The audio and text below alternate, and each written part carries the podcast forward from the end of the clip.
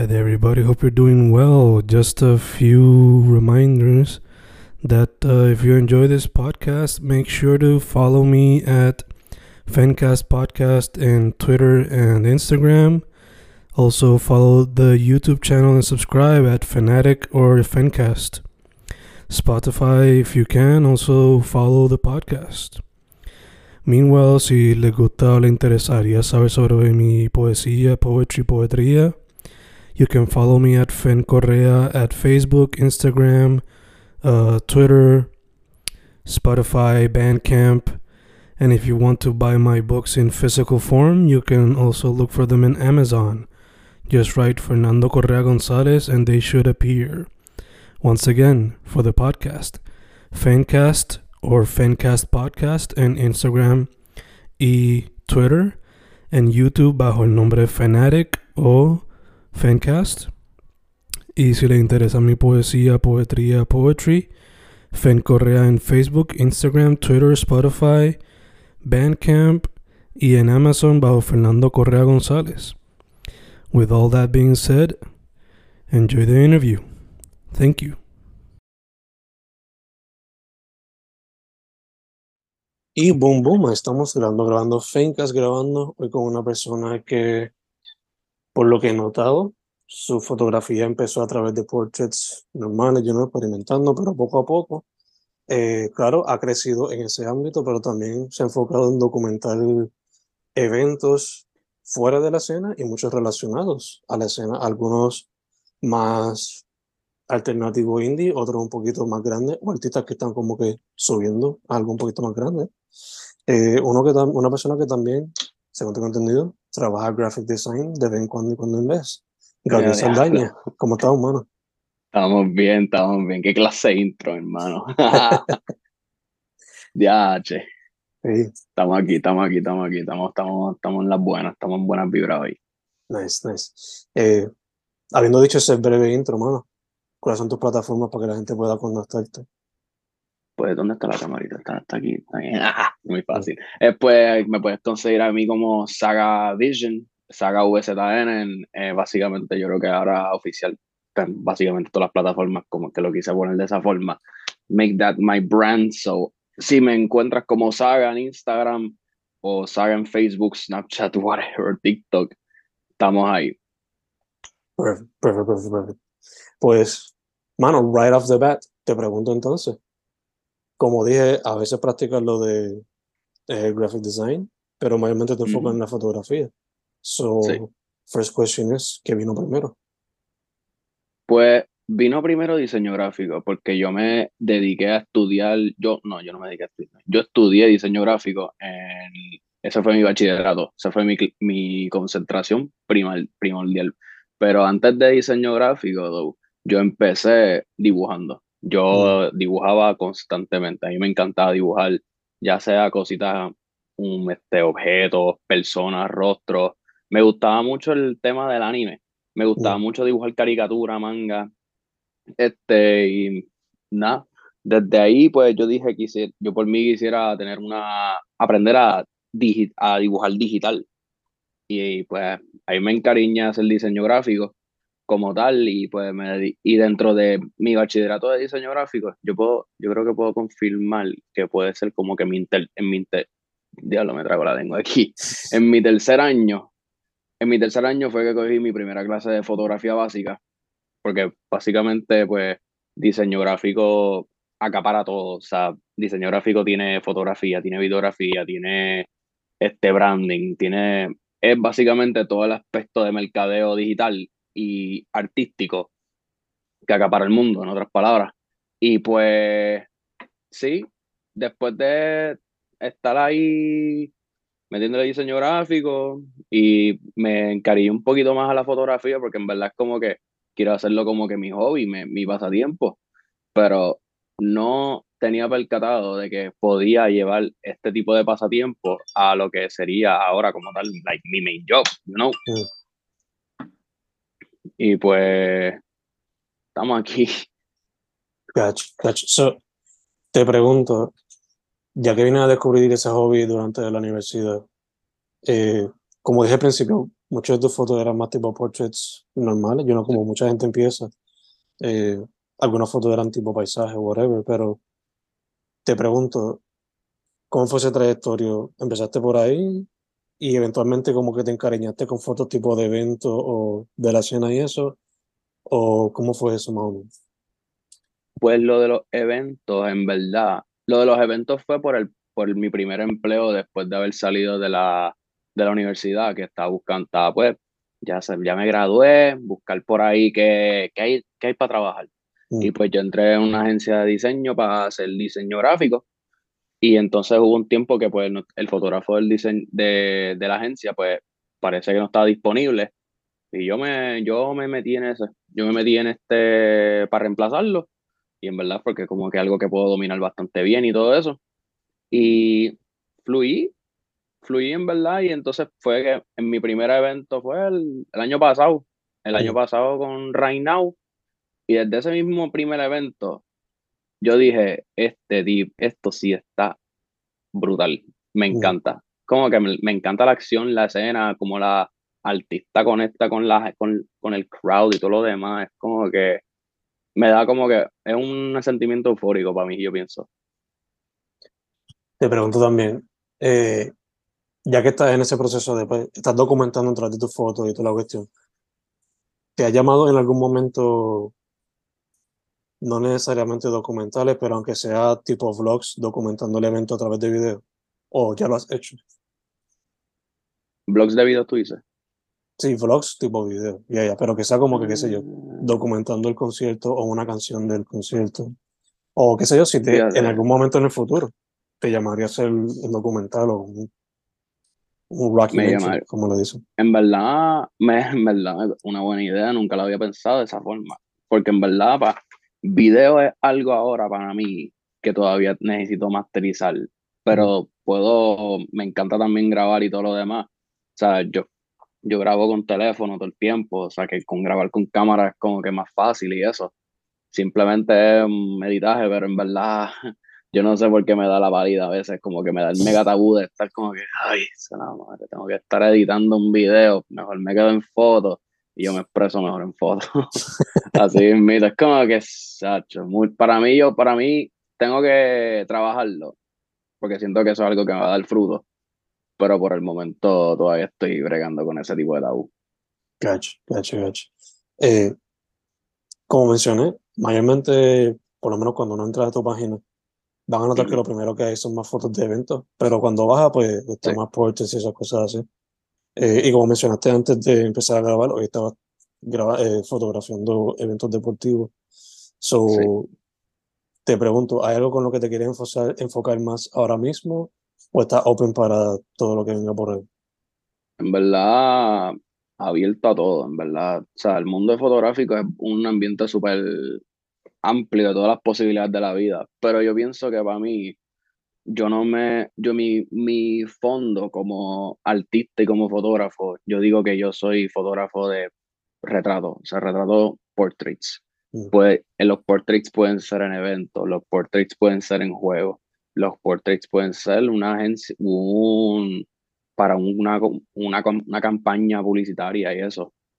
Yo para mí, un portrait para mí es más importante la persona y el sujeto que lo que esté haciendo al final del cabo. Claro, es más importante también, porque es lo que representa el sujeto. Pero me inspira mucho esta fotógrafa, Annie Leibovitz, no sé si di el nombre correctamente bien. Ella, ella para mí, ella le encanta, ella hace fotografía de portrait, portraiture. Eh, ella se ha dedicado todo, todo el tiempo, toda su, toda su vida a ser portraits. Y en verdad, como que la forma en cómo ella cuenta las historias mediante los portraits es algo que me, que me fascina, me fascina de por sí. Y es como que quiero tratar de yo traer mi propia esencia, de como que es como que yo documentar mi experiencia mm. por los ojos de lo que la persona está haciendo. Mm. No, sé, no sé si más o menos me, me entendí o me trabé. No sé si que está estás capturando desde el punto de vista tuyo lo que está viviendo esa persona. Exacto. No sabía el nombre de ella como tal, pero sí sé su foto, una de sus fotos más famosas, la de Yoko con John Lennon, de Rolling Stone. Sí, So, esa mismita. nice, nice, nice, nice, nice, nice. So, Ella ha hecho un montón de trabajo así para, para promover, un ejemplo, el cast completo de Star Wars. Mm. Cristian, La última foto famosa que yo creo que ella subió fue de Cristiano Ronaldo jugando con Messi al ajedrez. nice, Y nice, es como que dos GOATs ahí jugando. Ya la foto se habla de por sí. Exacto. Yeah, yeah, yeah. So, te pregunto, ya que estamos en este tema de fotografía el- in the future, possibly inspirados en esto, eh, si hay algún artista que te gustaría sacarle simplemente un session de foto, de portraits a un estudio tuyo. ¿quién sería ese artista? Y qué evento de qué artista te gustaría documentar si tuvieses la posibilidad. Wow, qué pregunta. En verdad, en verdad, algo que yo nunca me he preguntado, como que cuál es mi metafin de artista de fotografía, en verdad. So, es como que, wow, lo tengo que pensar ahora, yo, tío, tiache. Pero alguien como tal que esté como que, like, no sé, mano. Eso sí es una buena pregunta, me pusiste a pensar ahora, Fen. Ese es el punto, ese es el punto. Exacto, ahora se va a ir todo el episodio del podcast yo aquí. Ay, ¿cuál artista? Español, inglés. Yeah, yeah. Exacto. Por lo menos Pero yo, creo- por lo menos yo si fuese fotógrafo y estuviese viva la persona, me gustaría no necesariamente un evento, pero en su proceso creativo, a basquear, sacarle fotos, Basquiat, yeah, ya. o documentarlo tipo video, lo que fuese. Pero Ok. te dejo el espacio, dime tú. Sí, personas que se me vienen aquí a la mente. Yo no sé por qué yo estoy pensando en estas dos personas. El proceso creativo de, de Freddie Mercury, Mm, como que capturar básicamente él en su propio mundo. Él puede, yo me, yo me, yo puedo recordar la película esta de Bohemian Rhapsody, el pacing por todas partes. Ellos, ellos, los cuatro que se fueron aislados para una freaking granja para hacer el, el álbum de Bohemian Rhapsody. Como que capturar un momento donde una, un tema mm, se está fabricando from the ground up. Y otro artista más que me hubiese también querido entender es a,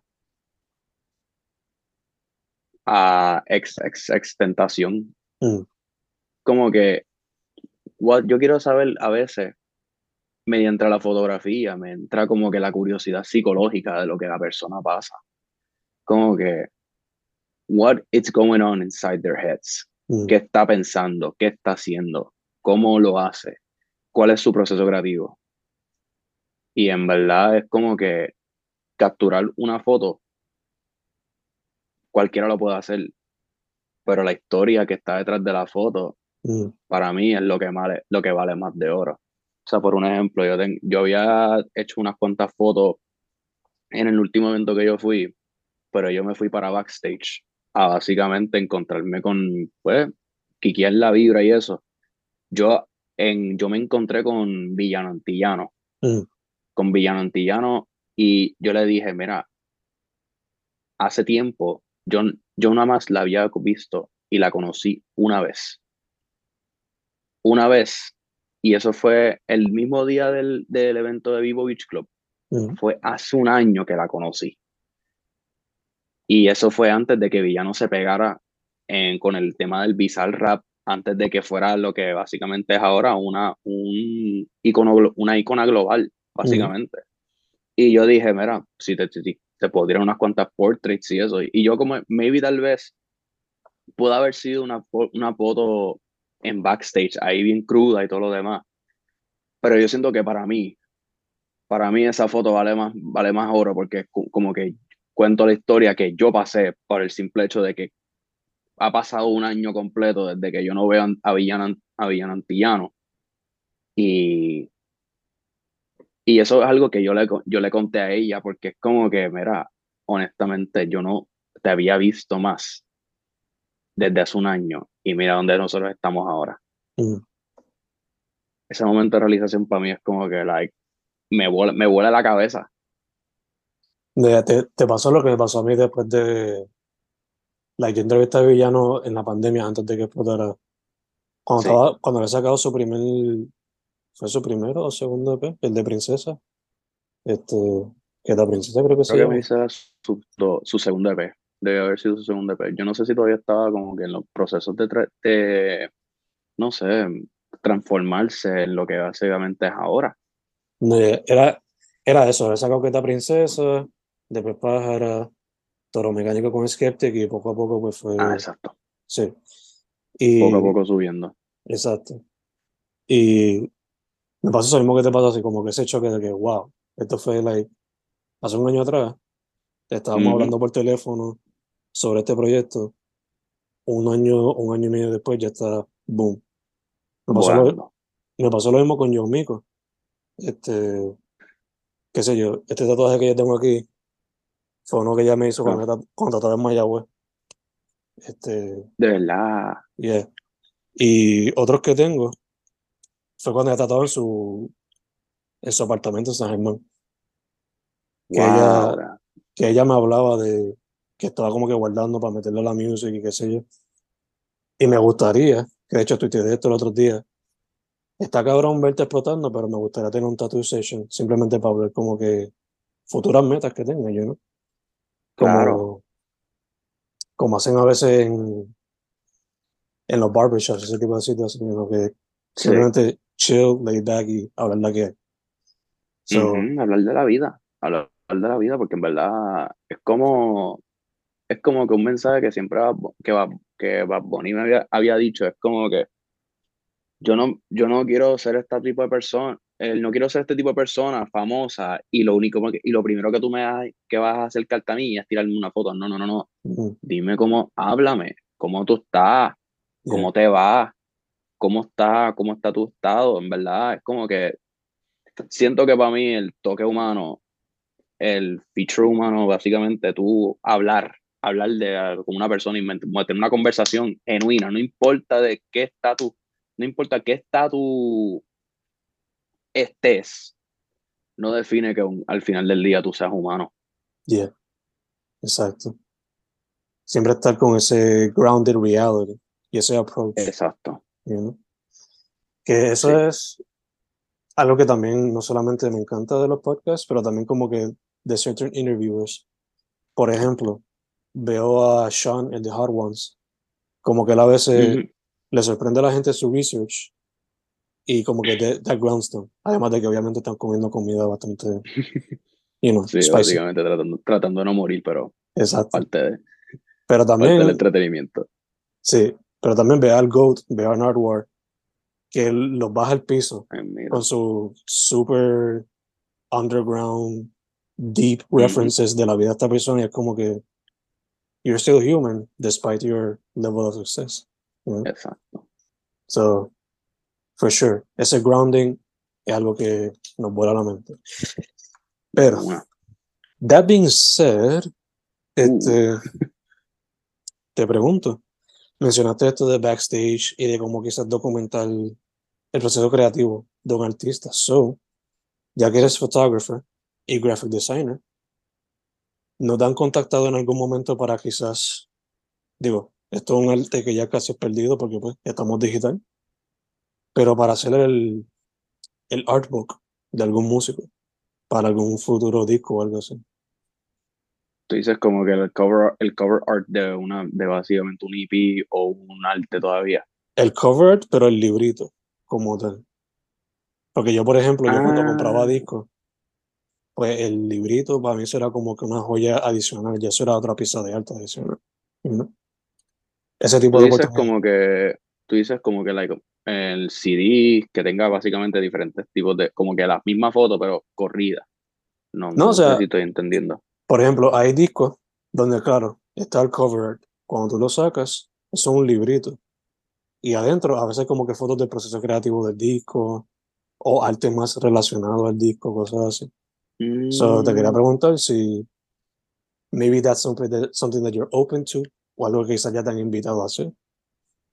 No me han invitado, no me han invitado todavía a hacer, pero es algo interesante que me encantaría como que hacer. Eh, nunca lo, nunca lo había pensado de esa forma. Y es como que, sí, es verdad. Me encanta, en verdad me encantaría como que crear un libro así mismito. Como que, like, si, si yo estoy trabajando con este artista o, o en XY persona, lo que sea, no tiene que ser artista, puede ser cualquier persona. Mm. Pero sí, es como que este libro, ah, este básicamente es una historia psicológica de lo que, la, de lo que el artista está haciendo. Y es básicamente explicado por fotos. No, no, no, hace falta, no hace falta maybe tanto texto, Mm. porque ya la foto sale de por sí. Yeah, yeah. De hecho, un ejemplo de donde tú hiciste algo eso más o menos es en el screening party de Dale de Reina de Pau Pau. Como que documentaste Yes. eso a través de ¿cuántas fotos? Como 10 fueron las que pusiste. Que Sí, ponle que vamos a sacar como que una versión en vivo de esta canción y tuviese como que un librito del sencillo, pues tus fotos podrían servir como parte de ese package, si lo podemos poner así. Ujú. that is, that is true. That is true.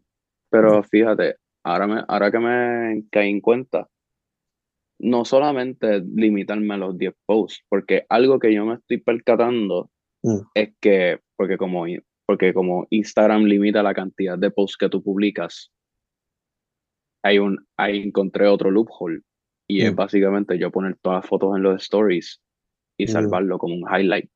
Yeah. Que hecho, eso Eso fue, yo pienso, eso fue lo que hiciste recientemente también, ¿no? exacto, eso mismo lo hice para el party de tú y yo de Bray Right Now. Ah, Básicamente ocurrieron un millón de cosas y en verdad yo no sabía cómo ni ponerlo en stories, mm, eh, en post. Pero lo primero que yo hice fue porque esto me lo recomendó un pana. Shout out a Kev Topo, porque en verdad la idea que me dijo era poner todas las fotos en un slideshow en- y hacerlo en reel. mm, Que también, que eso es los reels. Instagram lo que busca ahora es video. So, pues te ujú, doy un video de fotos completas. ujú, how to, how, how to cheat the system, you know. Pero Exacto. así mismito, así mismito lo, lo hice y en verdad ponerle el mismo, el mismo theme de la, del concierto para todo, el- pa todo el video y es como que that is eso sí, para mí yo me, yo, I felt- yo me sentí orgulloso de que yo hice algo así. Mm, y en verdad también como que poner todas las fotos individuales, hasta yo todas las fotos individuales separadas en stories para salvarlo después en un highlight, que cualquier persona que esté ahí y vea mi catálogo completo, le dé ahí, puede ver todas las fotos que él quiera, claro, va, pues nada más ir de izquierda a derecha, pero ujú, you get the idea. Tú vas a básicamente leer de, de vas a estar desde a ver, del abecedario, desde la A hasta la Z, hasta ver lo que tú quieras. yeah. Y te va a poder vivir la, la experiencia de lo que Como estás yo la viví. Exacto. Exacto. yeah. De hecho, viendo, lo estoy viendo aquí ahora mismo mientras estamos haciendo esto. Ahí mismito, si te dieran la gana y te dieran como que el derecho de poder hacerlo, puedes tirar tanto- hasta un pequeño magazine cubriendo Cool. el evento Cool. como este, o sea, yo fui uno de los que cayó bajo la trampa de cuando Frank Ocean sacó el disco Blonde, que estaba la, la revista Boys Don't Cry. Pues yo me tiré la misión de comprarme la revista con el disco y el vinilo. Y algo que tú podrías hacer es algo así como una revista con lo que ya has hecho o con lo que vayas a hacer en el futuro que you know, lo, lo cumplieras en un proyecto bastante chévere y puedes tirarte un librito ahí bastante chévere. Eh, Sí.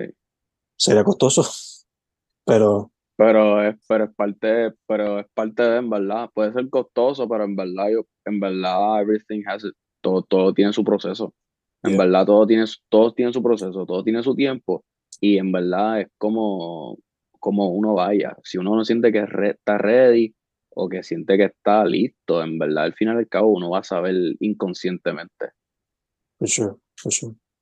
Eh, mano, te pregunto, ya que has documentado algunos de estos eventos, ¿cómo sientes la escena ahora mismo? Del punto de vista de un photographer ahí metido, viendo el audience, cómo ellos responden a los shows, etcétera. Fíjate, hay diferentes, hay diferentes aspectos, hay diferentes escenarios, porque básicamente un evento que dependiendo también de los fans del arti- Mm. de los artistas. O sea, un ejemplo, yo fui a, un ejemplo, yo ir, yo ir a un concierto de Right Now, ya yo sé que Now tiene su corillo, ya yo sé que Reinao tiene una fanaticada leal de que básicamente todas, todas, todas ellas le cantan todas las canciones. Y este, ese mismo concierto me encanta mil veces más, las más comerciales. Te me fuiste un momento Este, Estabas diciendo que ese mismo tipo de evento, el de Reina. Perdón, ¿cómo fue? Te me fuiste un momentito. Estabas diciendo que el evento de Reina te motiva más, creo que era. Sí, yo creo que el evento de Reina motiva más porque la gente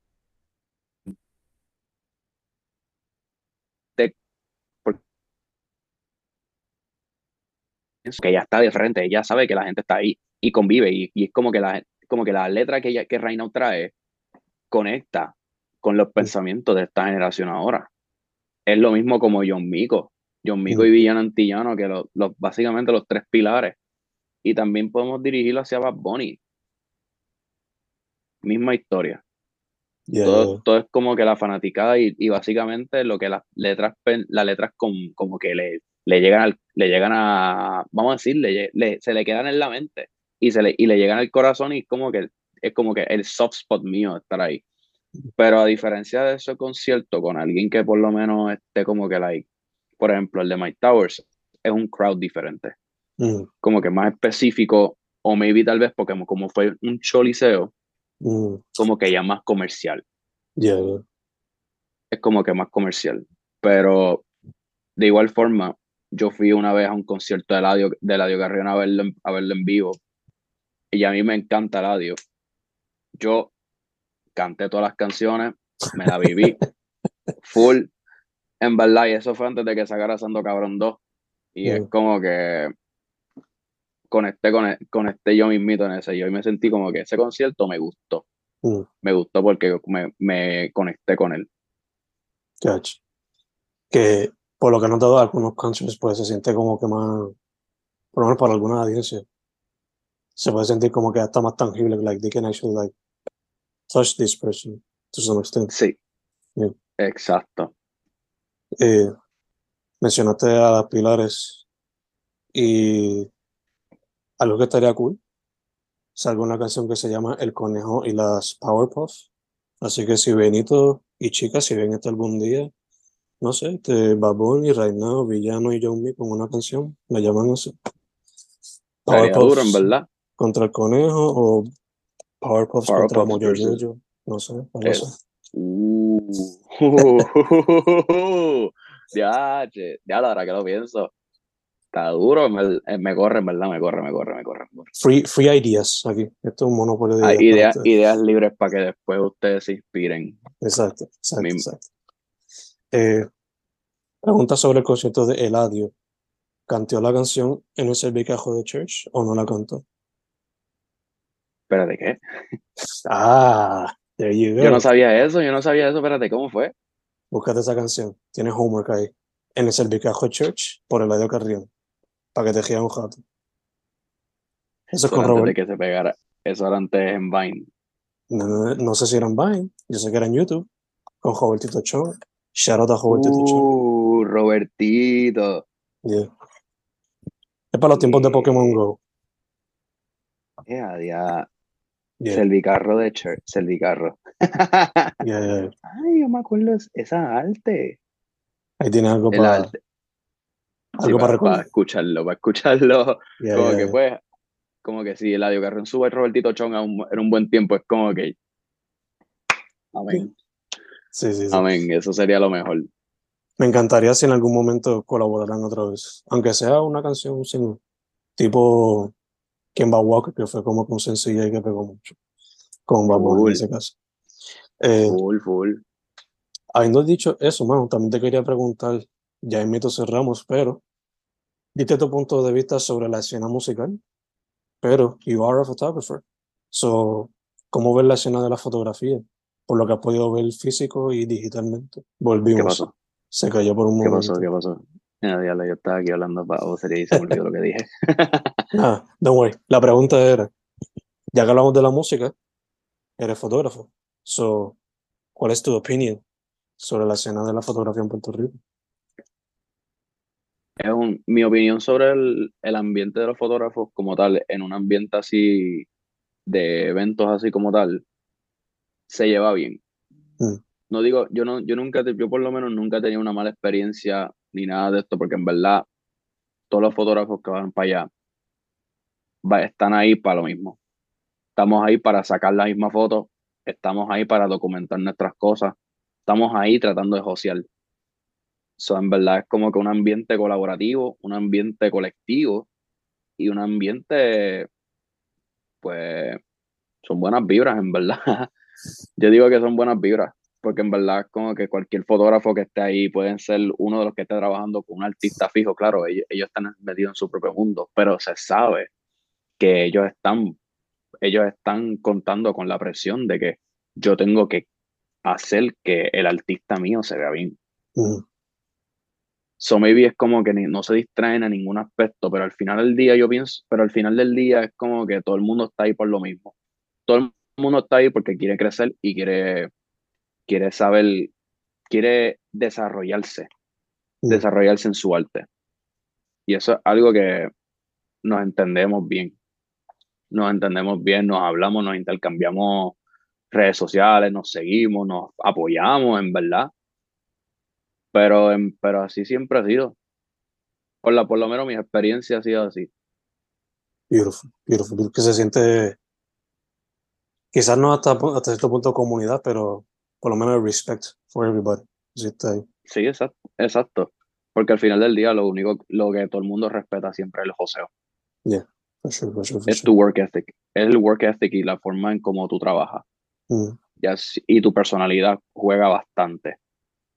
Tu personalidad es súper clave si tú vas a estar tirando fotos y si tú vas a estar en un evento, no, no puedes estar ahí con, tú puedes estar más crecido. Tú siempre, en el, no puedes estar siendo la persona más de que tú te puedes creer lo mejor. No, así no. Tú tienes que estar, tú tienes que ser una persona grounded, Mm. grounded siempre, humilde humilde porque, porque la fin- al final del día te dieron un privilegio y tú estás ahí. Mm. Tienes que valorarlo. Eso es importante. Eso es algo que yo aprendí desde el principio, desde que yo empecé a tirar fotos en eventos y me he mantenido así. Siempre, siempre en buena, siempre en alta y humilde. Sobre todo, eso es lo más importante. Mantenerse grounded, grounded of uh, Exacto. este, por alguna razón me recuerda a Nardwar, que él ha entrevistado love, desde lo I más love that guy alto, so much. estamos iguales. Ese sería un dream interview. Sería Este, duro. Yeah. El tipo ha entrevistado a Snoop Dogg ya como cinco veces y como quiera habla espacio para abrir, entrevistar a artistas nuevos y toda la cuestión. It's a beautiful thing to see. Y siempre causing all types of brain farts para la gente que, que está entrevistando. Tacho, Tacho ahí eh, se tienen, is you police? Is Yeah. you the FBI? Todo Yeah, el tiempo, porque es como que el tipo, how the hell does he know this so much? yeah, yeah. Me vuela, me vuela la cabeza, me, siempre me vuela la cabeza. Es como que la- me vuela la cabeza más en la, la pregunta que le hizo a J. Cole. Mm. Y este, como que que J. Cole le preguntó, que le preguntó, did you tell este Dr. Dre about Kendrick Lamar? Y es como, ¿quién te, di- Sí. quién te dijo eso? ¿Cómo tú sabes eso? Y era verdad, Yeah, era yeah, yeah. verdad. Fue por, fue por conexiones y por panas, pero básicamente J. Cole ayudó a que Kendrick Lamar conociera a Dr. Dre y se desarrollara como es. Yeah, yeah, yeah. A mí me encanta por eso, pero también porque me ayuda a descubrir artistas nuevos. Porque sabes que siempre tiene Full. como que un vinyl nuevo o lo que sea, un vinyl súper viejo. Y como yo estoy constantemente buscando playlists o artistas nuevos y toda la cosa, pues Yes. siempre, siempre se descubre algo nuevo ahí. Además de que you're learning from the GOAT, or one of the GOATs. You know? Exacto, one of the goats, exacto. So, la interview estaba a punto de ser terminada al momento que paró de grabar de la nada Zoom, dado el límite del tiempo. Y cuando volví a empezar a grabar, pensé que estaba grabando, pero no estaba grabando. Resultó ser que el internet mío estaba tan y tan flojo el día que grabamos esta entrevista con Gabriel Saldaña, que cuando lo hundí para grabar, me di cuenta que de verdad lo que hice fue hundirle a acabar de grabar a la entrevista. So, nada, les pongo aquí el Instagram de Gabriel Saldaña, este es el de su fotografía, También pueden encontrar ahí el de su diseño gráfico y su Linktree para más cositas. Y yeah, hopefully in the future pueda entrevistar al caballero otra vez y se puede dar una entrevista donde podamos hablar un poquito de lo que hablamos en ese tiempo donde pensaba que estaba grabando y quizás otros temas relacionados a la escena. Nada, Corillo, gracias por ver esta entrevista, gracias por escucharla también. Y nada, más importante, chequense el proyecto y las fotos de Gabriel Saldaña. Shout out a él. Fencast, we're out.